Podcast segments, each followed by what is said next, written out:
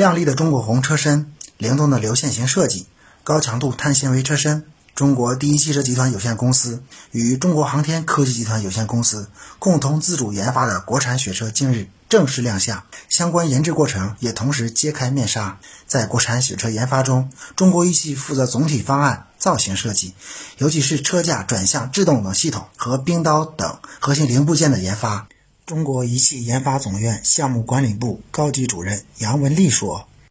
我们仪器呢是负责整车的方案以及这个制造装配，在这个开发过程当中呢，有这样的几个难点。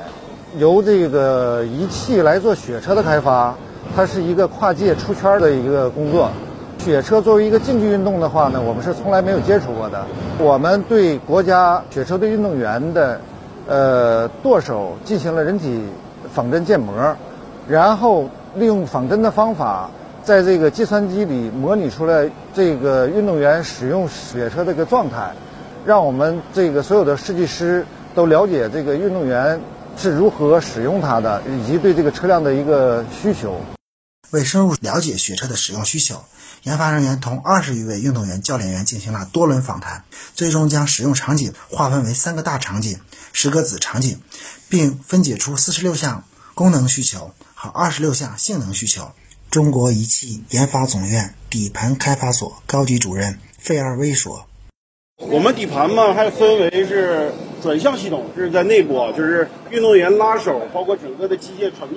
包括到这个下面这个刀轴刀架，这是我们的转向系统。运动员完成整个比赛，让这车刹住，我们还有一个刹车系统。然后整个这个跟车身底底盘搭接的，我们还有一个车架。最后我们来保证我们的设计方案是能比我们国家队现在用的这个雪车水平还要高，性能还要强，可靠性还要高。